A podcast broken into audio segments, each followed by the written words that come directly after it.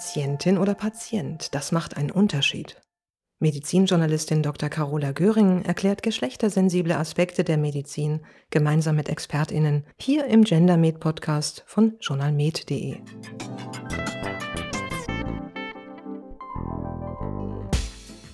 Ich begrüße Sie, liebe Hörerinnen und Hörer, hier zum GenderMed Podcast. Heute geht es um Geschlechteraspekte in der Onkologie, die ja an sich schon ein riesiges und sehr modernes Fach ist. Meine Gesprächspartnerin heute erklärt, warum es viel Sinn macht, in der Krebsmedizin auf das Geschlecht zu schauen. Herzlich willkommen, Frau Professor Litsch. Ja, liebe Frau Dr. Göring, vielen Dank für die Einladung und ich freue mich auch, bei Ihnen zu sein und heute mit Ihnen über dieses spannende Thema zu sprechen. Bevor ich mit den Fragen anfange, möchte ich noch ein paar Worte zu Ihrer Person sagen. Professor Dr. Anne Litsch ist Oberärztin am Universitätsklinikum Schleswig-Holstein. Sie leitet dort das Onkologische Zentrum am Campus Kiel. Die Fachärztin für Innere Medizin mit Schwerpunkt Hämatologie und Onkologie und Zusatzbezeichnung Palliativmedizin engagiert sich für moderne Versorgungskonzepte, die über Sektorengrenzen hinausgehen. Weiter ist sie aktiv in der Gender Medicine Task Force der Europäischen Gesellschaft für medizinische Onkologie ESMO und in dem 2020 gegründeten Arbeitskreis Diversitäts- und Individualmedizin der Deutschen Gesellschaft für Hämatologie und Onkologie DGHO. Liebe Hörerinnen und Hörer, die Links zu diesen beiden wichtigen Arbeitsgruppen finden Sie natürlich in den Show Notes. Frau Professor Letsch, die Onkologie gilt ja als Vorreiterdisziplin, wenn es um die personalisierte Medizin geht. Warum machen Sie sich für eine geschlechtersensible Betrachtung in der Onkologie stark? Ist das überhaupt nötig, wenn man sowieso nach dem molekularen Mutationsprofil diagnostiziert und therapiert? Ja, das ist eine gute Einstiegsfrage. Wir sind natürlich sehr weit gekommen mit den Konzepten der Präzisionsonkologie. Das heißt, wir haben immer weniger gleiche Therapien für Patientinnen und Patienten mit der gleichen Erkrankung. Ein Beispiel dafür ist das Lungenkarzinom, wo wir viele durch die genaue genetische Analyse der Tumorzellen äh, definierte Untergruppen haben, die dann von spezifischen Therapien profitieren. Diese Präzisionsonkologie schaut aber im Wesentlichen auf die Eigenschaften der Tumorzellen. Und was wir dabei tatsächlich manchmal vernachlässigen, ist, dass es noch deutlich mehr ist. Wir haben tatsächlich auch noch die sogenannten Wirtsfaktoren. Wir haben das Immunsystem, wir haben unterschiedliche Körpergewebe, wir haben auch hormonelle Einflüsse und wir haben auch möglicherweise eine unterschiedliche Effektivität von Therapeutika. Das heißt, Chemotherapeutika oder andere Therapien werden auch abhängig vom Geschlecht anders verstoffwechselt. Und diese Aspekte spielen in der klassischen Präzisionsonkologie bisher keine Rolle. Deshalb wäre meine dringende Empfehlung, dass wir diese Konzepte tatsächlich integrieren und die Präzisionsonkologie weiter verstehen, dass wir nämlich gerade auch solche geschlechtsspezifischen oder genderspezifischen Aspekte zusätzlich zu den genetischen Eigenschaften der Tumorzellen berücksichtigen. Ich frage Sie gleich nochmal genauer danach, wie man diese Konzepte in die Präzisionsonkologie integrieren kann. Was mich jetzt aber erstmal interessiert ist, wenn es um die Krebserkrankungen geht, sind die Männer ja benachteiligt. Sie erkranken häufiger an Krebs und sterben auch eher daran als Frauen. Stimmt das überhaupt? Und wenn ja, können Sie diese Unterschiede beziffern? Ja, das ähm, stimmt tatsächlich. Und wir haben ungefähr eine 20 Prozent höhere Rate an Krebserkrankungen bei Männern und ein deutlich verkürztes überleben. Das ist unterschiedlich, wenn wir uns die einzelnen Tumorerkrankungen anschauen. Ich sage mal klassische Beispiele, wo wir tatsächlich ein deutliches Übergewicht von Männern haben. Es, der Darmkrebs ist Lungenkrebs, sind Blasenkrebs und Nierenzellerkrankungen. Wenn die Tumoren, die aus dem Gastrointestinaltrakt entstehen, also die Speiseröhre, den Magen, da haben wir tatsächlich ein Übergewicht an erkrankten Männern. Ganz wenige Erkrankungen treten gehäuft bei Frauen auf. Da sind Krebserkrankungen, die die Schilddrüse betreffen oder die Gallenblase. Aber für alles andere gilt tatsächlich ein Übergewicht der Männer. Mhm. Wenn man jetzt diese größere Anfälligkeit der Männer gegenüber Krebserkrankungen sieht, dann stellt sich ja die Frage, was ist denn bei den Männern anders als bei den Frauen? Und Sie haben das ja eben schon bei der ersten Antwort angedeutet, Biologie, soziales Geschlecht. Und vielleicht gehen wir das jetzt mal, was Sie aufgezählt haben, kurz der Reihe nach durch und ein bisschen mehr ins Detail. Und wenn es geht, wäre es auch super, wenn Sie klinische Beispiele dazu hätten. Mhm. Die erste Frage wäre dann, was gibt es für wichtige Unterschiede in der Biologie? Vor allen Dingen gibt es erstmal genetische Unterschiede. Wir wissen, dass Frauen zwei X-Chromosome haben, Männer haben ein X- und ein Y-Chromosom. Und wir wissen auch, dass zum Teil auf dem X-Chromosom sogenannte Tumorsuppressorgene verortet sind. Das sind Gene, die die Funktion haben, dass die Krebsentstehung im Körper unterdrückt wird. Und in allen genetischen Anlagen kann es aber Veränderungen geben, die dann zu einer Fehlfunktion führen. Und wenn so ein Tumorsuppressorgen ausfällt, dann erhöht sich die Entstehungswahrscheinlichkeit für Krebserkrankungen. Wenn das bei Frauen passiert, zum Beispiel auf einem der X-Chromosome, haben die eigentlich immer noch so eine Ersatzkopie auf dem anderen X-Chromosom. Mhm. Bei Männern sieht es manchmal schon anders aus, weil da haben wir natürlich nur das Y-Chromosom, auf dem deutlich weniger Gene verortet sind und wo es dann sein kann, dass so eine einzelne Veränderung tatsächlich auch fatale Folgen hat und dann eine Krebsentstehung begünstigt. Das ist ein Faktor. Wir haben aber auch zum Teil unterschiedliche sogenannte Krebsgene, die dann auch wieder die Biologie beeinflussen. Und ein ganz klassisches Beispiel, was auch vielfach bekannt ist, ist das BACA-Gen. Das wurde mal bekannt durch Angelina Jolie. Wir wissen ja, dass es ein familiärer Risikofaktor für die Entstehung von Brust- und Eierstockkrebserkrankungen ist. Und da sehen wir auch, dass das unterschiedliche Effekte haben kann bei Männern und Frauen. Bei Frauen eben die Prädisposition oder die höhere Entstehungswahrscheinlichkeit für die genannten Krebsarten. Bei Männern sorgen solche BRCA-Veränderungen eher dafür, dass in gehäuftem Maße Prostatakrebserkrankungen zum Beispiel entstehen können oder Bauchspeicheldrüsenerkrankungen.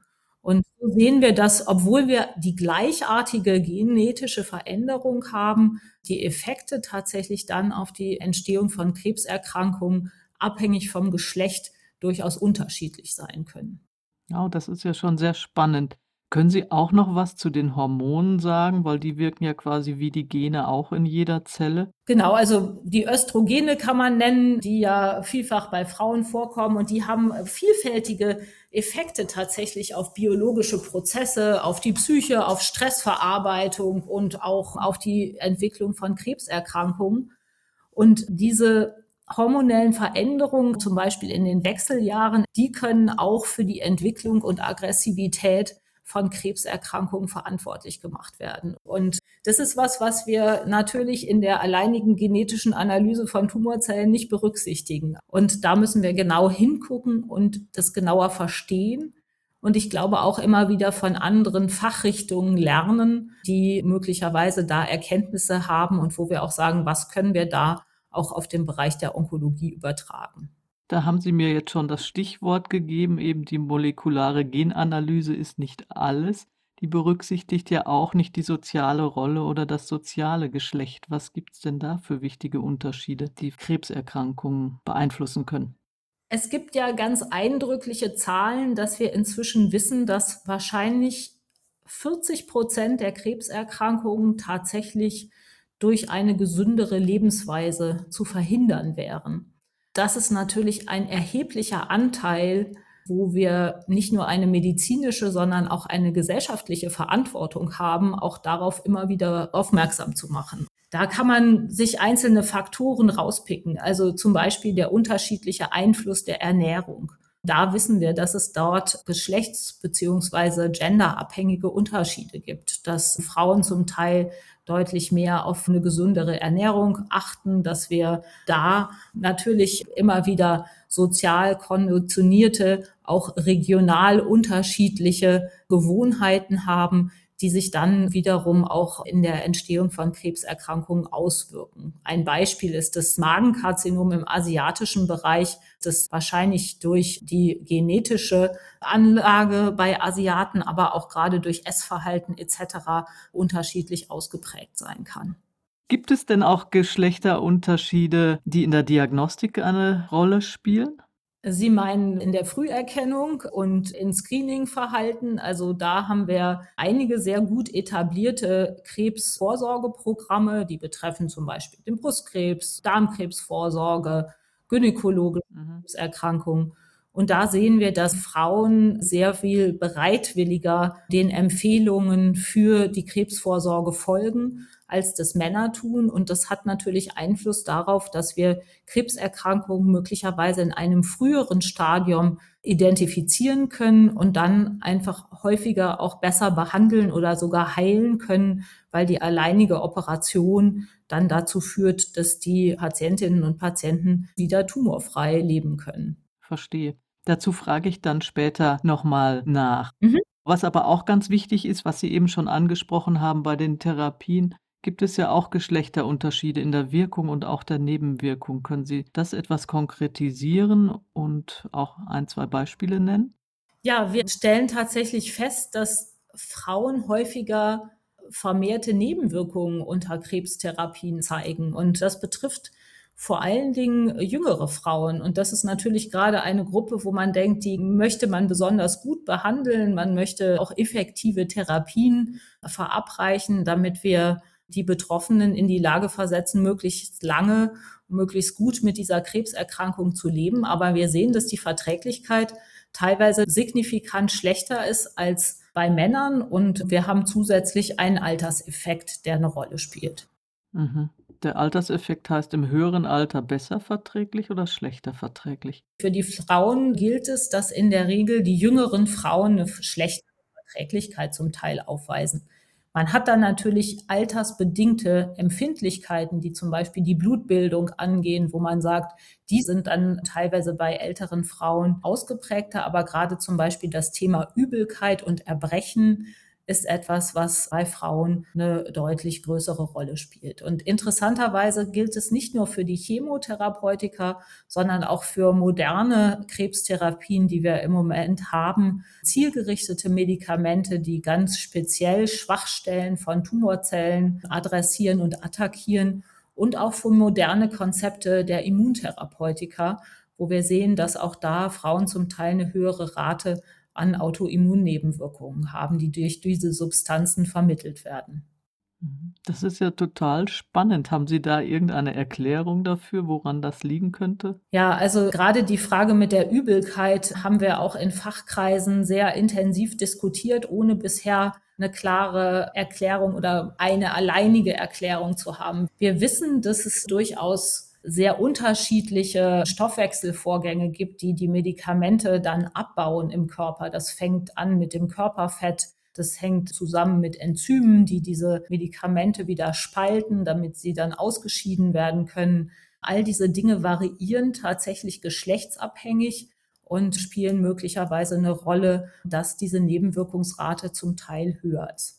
Die Gefahr, die dann besteht, ist, dass wir natürlich bei einem gehäuften Auftreten von Nebenwirkungen auch dazu neigen, dass wir die Dosis der Therapie reduzieren oder nicht nur dazu neigen, sondern auch gezwungen sind, die Dosis zu reduzieren, Pausen zu machen, mhm. ähm, weil die Verträglichkeit einfach so schlecht ist. Und was wir dann natürlich sehen, ist, dass möglicherweise auch die Effektivität abnimmt, weil einfach eine geringere Dosis verabreicht wird. Und das sind alles Dinge, die ineinander greifen, die wir aber noch genauer, systematischer auch analysieren müssen. Aber da zeigt sich ja, glaube ich, dann auch wirklich, dass die supportive Therapie, also die unterstützende Therapie, einen sehr großen Stellenwert hat, indem man eben diese Nebenwirkungen ja auch behandeln kann. Genau, also das ist sicherlich dann ganz wichtig und wir müssen natürlich auch die Wirkmechanismen der Substanzen genauer analysieren. Also wir müssen genau verstehen, nicht nur wie diese Medikamente abgebaut werden, sondern möglicherweise auch wie die an Rezeptoren, also an quasi Schlüsselstrukturen der Krebszellen, die für das Überleben der Krebszellen verantwortlich sind, binden, wie bestimmte Signalkanäle unterschiedlich adressiert werden je nach Geschlecht. Und das sind alles so Effekte, die wir, glaube ich, mehr und mehr berücksichtigen müssen. Das waren jetzt ganz schön viele Infos. Vielen Dank.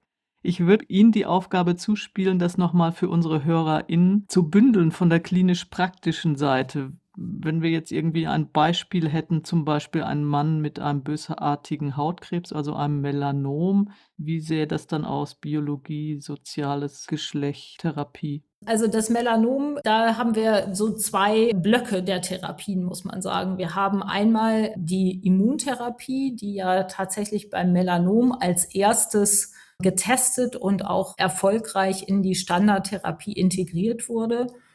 Und da ist es bisher so, dass wir keine Geschlechtsunterschiede in den Behandlungskonzepten machen. Was man sicher berücksichtigen muss, ist, dass wir gerade was das Nebenwirkungsmanagement dieser Immuntherapien angeht, dass wir da auch nochmal ein Augenmerk darauf haben, dass gerade unter Kombinationsimmuntherapien, die wir häufig bei den Frauen machen, dass wir da ganz wachsam sein müssen, was die Nebenwirkungsrate angeht. Melanompatientinnen und Patienten sind ja häufig auch jüngere Betroffene und da ist es natürlich auch nochmal wichtig, dass wir gerade das Thema Patientensicherheit adressieren, gerade wenn es um prophylaktische Therapiekonzepte nach der Entfernung des primären Tumors geht zum Beispiel. Wenn es um die geschlechterabhängigen Unterschiede geht, wie sieht das aus in der Nachsorge? Gibt es da Geschlechteraspekte zu beachten?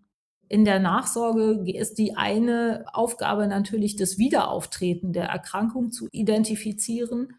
Und da spielt eine gewisse Adherenz, das heißt das Befolgen der entsprechenden Termine und Empfehlungen eine Rolle.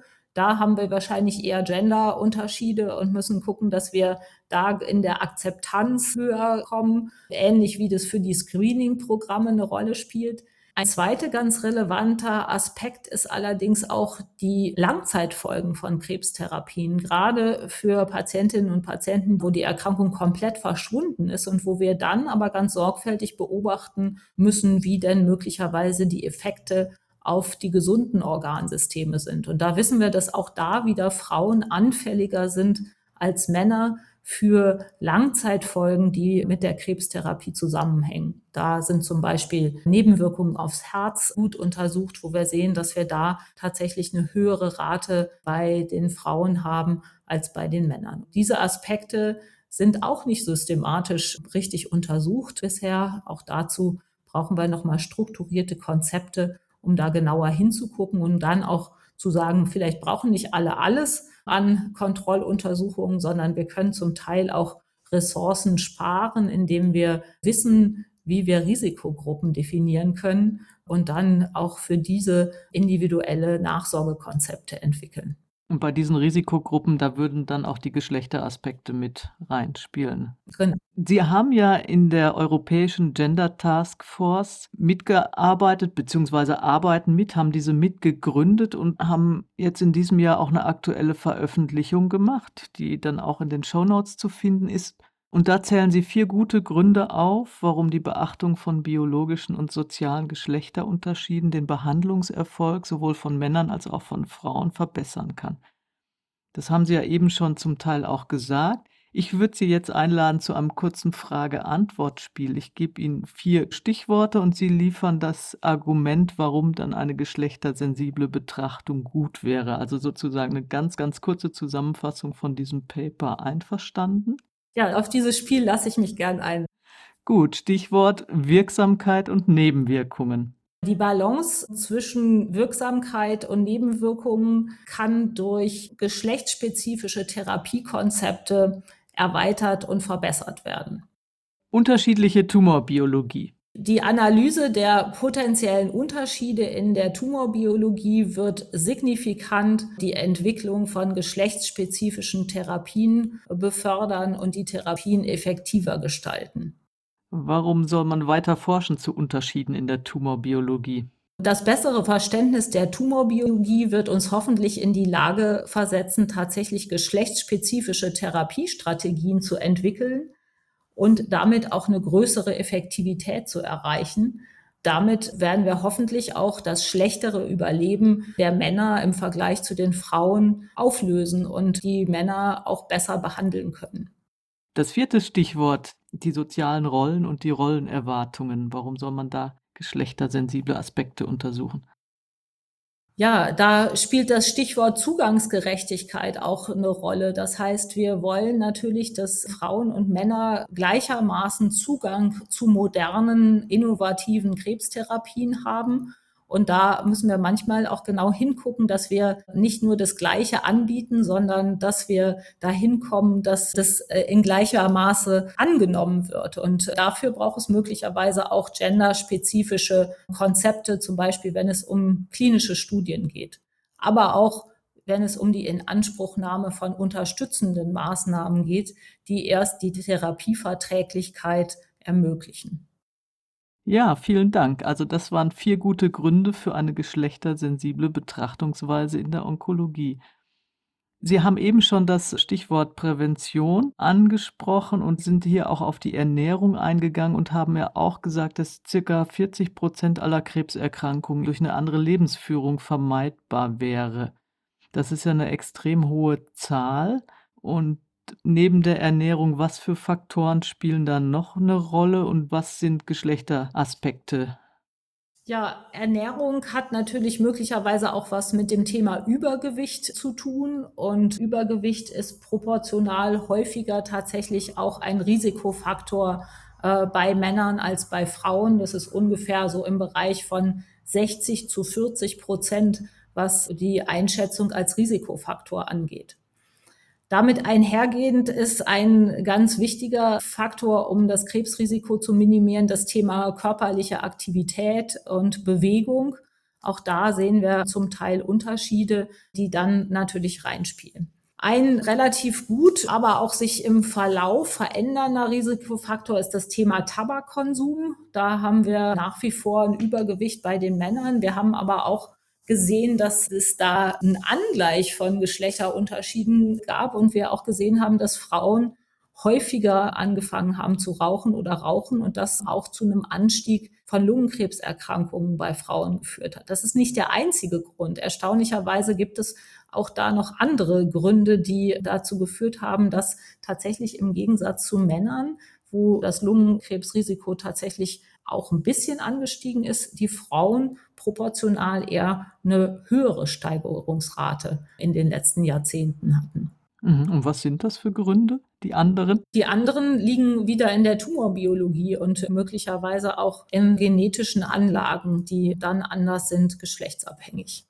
Wie sieht es mit dem Risikofaktor Alkohol aus? Das ist ein ganz wichtiger und deshalb war das auch das Hauptthema der diesjährigen Krebspräventionswoche, die im September stattgefunden hat. Und da wissen wir tatsächlich auch etwas über ähm, Geschlechts- und Genderunterschiede. Also Männer konsumieren in der Regel deutlich mehr Alkohol oder auch illegale Drogen als Frauen. Frauen haben dagegen einen höheren Konsum an Medikamenten. Das ist der eine Faktor. Der andere Faktor ist aber, dass der Schwellenwert einer Krebsgefährdung bei Frauen tatsächlich deutlich niedriger ist als bei Männern. Das heißt, schon bei einem täglichen Konsum von, bei Frauen sagt man 20 Gramm Alkohol, das ist ungefähr ein Viertel Glas Wein, haben Frauen ein erhöhtes Krebsrisiko. Bei Männern liegt der Schwellenwert etwas höher und das darf man immer nicht vergessen, wenn man zu Hause gemütlich vielleicht ein alkoholisches Getränk zum Abendbrot zu sich nimmt. Wir müssen eigentlich immer da sehr viel früher aufhören als die Männer und unser Konsumverhalten tatsächlich nochmal auch sehr kritisch unter die Lupe nehmen. Mhm. Ja, das ist wieder auch so ein typischer Geschlechtsunterschied. Gibt es bestimmte Krebserkrankungen, die durch den Alkoholkonsum verursacht werden und andere nicht? Ja, das gibt tatsächlich relativ typische mit dem Alkohol assoziierte Krebserkrankungen. Dazu zählen Mundhöhlen- und Rachenkrebs, aber auch der Kehlkopfkrebs. Und dann gibt es aber auch Krebserkrankungen, von denen man das primär gar nicht so annimmt. Und dazu gehört zum Beispiel der Brustkrebs, auch der Darmkrebs und der Leberkrebs. Und auch hier ist es interessant, dass wir auch da geschlechtsspezifische Unterschiede sehen. Das heißt, auch da wirkt sich der Alkoholkonsum unterschiedlich auf Frauen und Männer aus. Und das ist vor allen Dingen gerade für Mundhöhlen, Rachen und Kehlkopfkrebs der Fall. Wir sehen aber auch, dass die Frauen zum Beispiel ein eher vierfach erhöhtes Leberkrebsrisiko mit Alkoholkonsum assoziiert haben als Männer. Das wird wieder kompliziert. Grundsätzlich muss man sagen, Alkohol ist ein ganz wesentlicher Risikofaktor für verschiedene Krebserkrankungen. Und Frauen müssen noch mal eher aufpassen und vertragen im Schnitt nur die Hälfte der Menge pro Tag als Männer.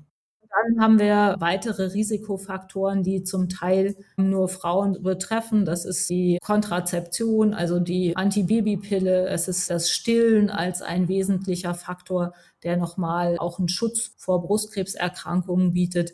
Das sind Dinge, die lassen sich natürlich nicht durch Genderunterschiede erklären, sondern sind in der Form dann spezifisch. Und was vielleicht noch relevant ist, ist auch die Noxenexposition, wo wir tatsächlich toxische Stoffe haben und da wiederum auch einen höheren Anteil an Männern, die da exponiert waren, möglicherweise auch durch ihre berufliche Tätigkeit.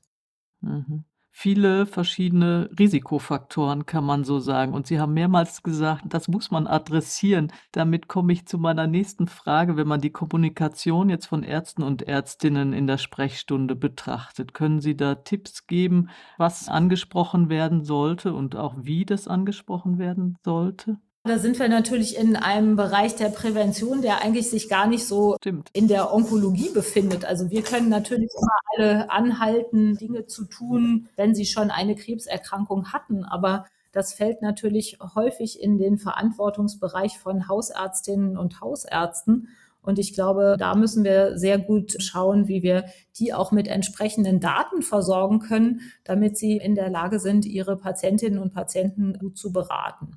Das haben Sie ja gerade schon gemacht. Sie haben ja schon viele da. Sonne haben wir vergessen. Auch das ist natürlich ein wichtiger Faktor, der Sonnenschutz. Und das fängt natürlich im Kleinstkindalter schon an, setzt sich fort über schulische, sportliche Aktivitäten. Und auch da können wir, glaube ich, nicht oft genug mahnen und sagen, wie wichtig das ist, dass wir das einfach im täglichen berücksichtigen. Mhm. Und da ich ja weiß, dass Sie Spezialistin, Expertin in Sachen Palliativmedizin sind, würde ich da auch gerne noch drauf eingehen. Palliativbehandlung wird ja häufig mit dem baldigen Sterben assoziiert. Stimmt das überhaupt?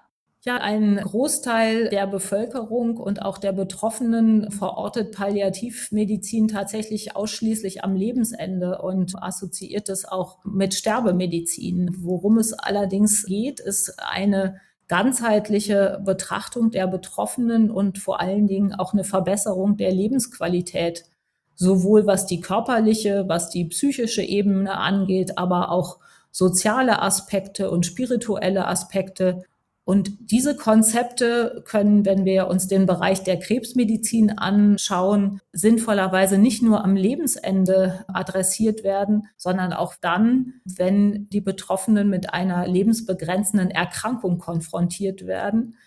Wir versuchen tatsächlich Palliativversorgung auch parallel zu einer tumorspezifischen Therapie zu integrieren und frühzeitig diese Konzepte auch mit den Betroffenen und deren Angehörigen zu besprechen um zum Teil auch vorbereitet zu sein, um zu überlegen, was wäre denn, wenn die Zeit, die mir vielleicht bleibt, doch kürzer ist, als ich das hoffe und auch meine Umgebung das hofft und mir wünscht. Dass man dann sich Gedanken macht, was ist denn, wenn äh, plötzlich die Therapie nicht mehr wirkt, wenn eine Komplikation auftritt, möchte man dann nochmal auch Maximalmedizin mit Intensivmedizin oder an welchen Stellen würde man sagen, da ist dann auch ein Therapieverzicht und die alleinige Fokussierung auf Linderung und Lebensqualität tatsächlich relevanter.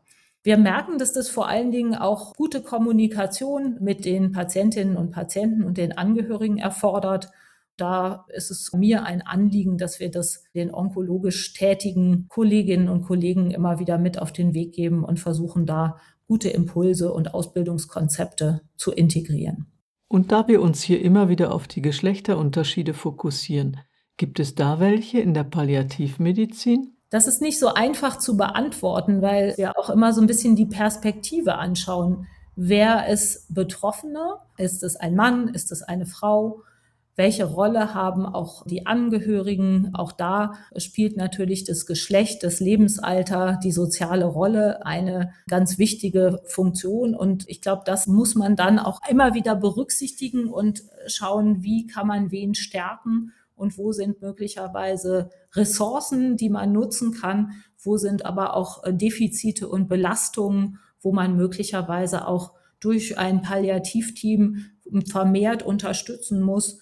Und da müssen wir immer wieder auch hinschauen, damit wir vielfach auch die Männer, die zum Teil nicht so stark ihre Bedürfnisse artikulieren, dass wir die nicht vergessen, dass wir aber auch Frauen, die ab und an dazu neigen, ihr Umfeld nicht zu belasten und weiterhin eine starke soziale Rolle zu übernehmen, dass wir da auch sagen, jetzt sind Sie mal dran und jetzt geht es um ganz alleinig Ihre Bedürfnisse da versuchen wir natürlich individuelle Unterstützungskonzepte tatsächlich auch immer wieder den Betroffenen an die Hand zu geben und damit einfach auch zu gewährleisten, dass sie möglichst gut und möglichst lange mit Krebserkrankungen leben können. Und wenn Sie jetzt an Ihre niedergelassenen KollegInnen denken, was sollten diese wissen, wenn es um die onkologische Palliativmedizin geht?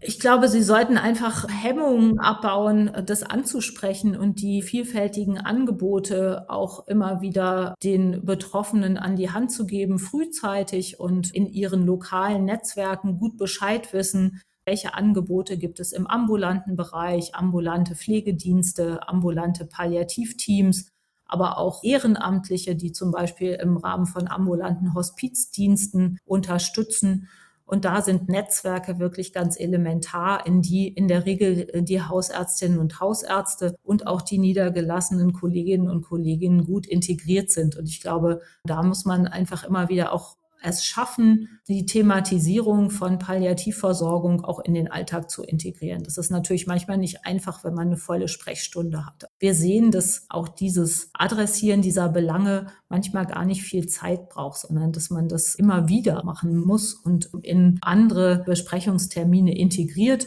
und dann auch zum Teil im Verlauf wieder darauf zurückkommen kann und sagen kann, erinnern Sie sich, das haben wir schon mal vor einem Jahr besprochen. Jetzt haben wir so eine Situation, wo die Therapie nicht mehr richtig greift. Jetzt müssen wir überlegen, wie tatsächlich die möglicherweise kurze verbleibende Lebenszeit für ihre Bedürfnisse am besten zu gestalten ist. Ah, das waren ja jetzt wirklich auch ganz tolle Kommunikationstipps für die Kolleginnen, finde ich super. Jetzt wechsle ich mal abrupt das Thema. Es gibt ja einige Studien, die zeigen, dass Frauen von männlichen Ärzten schlechter behandelt werden als von weiblichen Ärzten. Wie ist das in der Onkologie?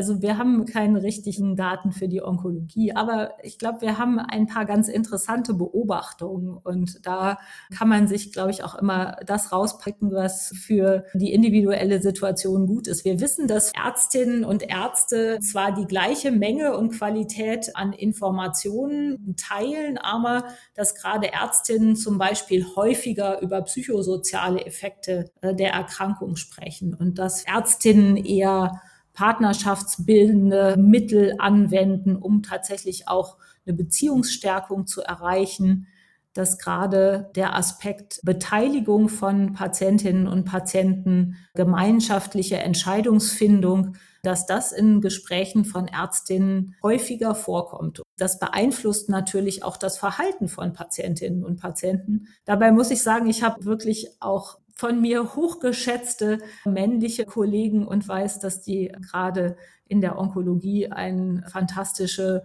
Arbeit machen und, glaube ich, auch sehr Patientinnen und Patienten zentriert agieren. Und deshalb ist man natürlich immer ein bisschen vorsichtig damit. Aber an der einen oder anderen Stelle muss man äh, sicherlich auch noch mal genauer hingucken, was Ausbildungskonzepte vielleicht auch äh, zusätzlich berücksichtigen müssen. Mhm. Und da könnten sich vielleicht einige männliche Ärzte auch ein Beispiel an ihren weiblichen Kolleginnen nehmen. Ich glaube, gemischte Teams sind immer erfolgreicher. Und das ist, glaube ich, gut, wenn man immer wieder auch von unterschiedlichem Temperament und Sichtweisen profitiert und sich da gut ergänzt. Das kann man nicht alleine. Dafür sind auch die Herausforderungen zu komplex. Und es betrifft nicht nur Geschlechterunterschiede unter den Ärztinnen und Ärzten, sondern wir haben natürlich auch viele weitere Berufsgruppen, die eine Rolle spielen. Da ist die onkologische Fachpflege. Da haben wir nach wie vor natürlich einen erheblichen Überschuss an Frauen, die dort tätig sind. Wir haben Psychoonkologie, wir haben Physiotherapie und all das spielt eine Rolle.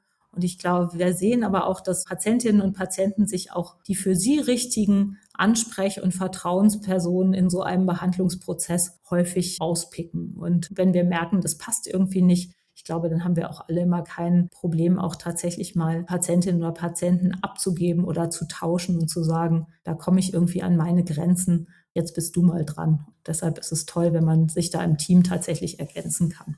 Auch noch ein ganz wichtiger Aspekt. Wir kommen jetzt langsam zum Schluss und wie immer zum Schluss stelle ich noch eine persönliche Frage. Wie sind Sie denn eigentlich auf das Thema geschlechtersensible Medizin gekommen und was motiviert Sie dabei zu bleiben? Also mir sind diese Unterschiede aufgefallen und ich habe gemerkt, dass das aber nicht allen so geht und wir doch vielfach eine Ignoranz für dieses Thema haben. Im Englischen gibt es dieses schöne Wort vom unconscious bias. Also wir machen eine unterschiedliche Behandlung, ohne es eigentlich zu merken. Und da war tatsächlich der ESMO-Workshop 2018, den wir zu diesem Thema in Lausanne hatten, für mich nochmal sehr bereichernd und augenöffnend wie viele Dimensionen dieses Thema tatsächlich hat. Und deshalb denke ich, das ist äh, wichtig, dass wir das über verschiedenste Disziplinen tatsächlich in der Medizin auch weiter denken und verfolgen. Und jetzt wirklich die allerletzte Frage. Wagen Sie noch einen Ausblick. Wo steht die geschlechtersensible Onkologie in zehn Jahren? Ja, ich hoffe, dass wir nicht nur für eine Erkrankung, sondern für viele Tumorerkrankungen dann geschlechtsspezifische Therapiekonzepte haben und das als einen weiteren Faktor der Individualmedizin einbeziehen. Ja, wunderbar. Vielen Dank, Frau Professor Letsch, für diese vielen Informationen zu den Geschlechteraspekten in der Onkologie und in der Hämatologie, die die Biologie betreffen, die Hormone betreffen, das soziale Geschlecht betreffen, das Arzt-Patienten-Verhältnis, das Ärztin-Patientinnen-Verhältnis wie immer die Geschlechter da gemischt sind. Und super, dass Sie noch so viel über die Palliativmedizin erzählt haben und auch so viele praktische Kommunikationstipps. Vielen, vielen Dank. Ja, ich danke, dass Sie dieses Thema hier in den Fokus gerückt haben und mir hat das Gespräch auch sehr viel Spaß gemacht. Dankeschön. Und jetzt geht der Ball an Sie, liebe Hörerinnen. Hat es Ihnen gefallen oder weniger? Schreiben Sie uns oder schicken Sie uns eine Sprachnachricht. Vielleicht haben Sie auch Themenvorschläge. Die Kontaktdaten finden Sie in den Show Notes. Vielen Dank fürs Zuhören und bis zum nächsten Mal, sagt Carola Göring. Dieser Podcast wird Ihnen präsentiert von journalmed.de, dem ärztlichen Fortbildungsportal für Praxismanagement, Pneumologie, Kardiologie und Gastroenterologie. Abonnieren Sie uns bei den üblichen Streamingdiensten und natürlich direkt auf journalmed.de. Neue Folgen gibt es alle 14 Tage dienstags. Hören Sie rein. Dieser Podcast dient ausschließlich der neutralen Information, Fortbildung und Unterhaltung. Er ersetzt nicht die fachliche Beratung durch Ärzteschaft oder Apothekerinnen.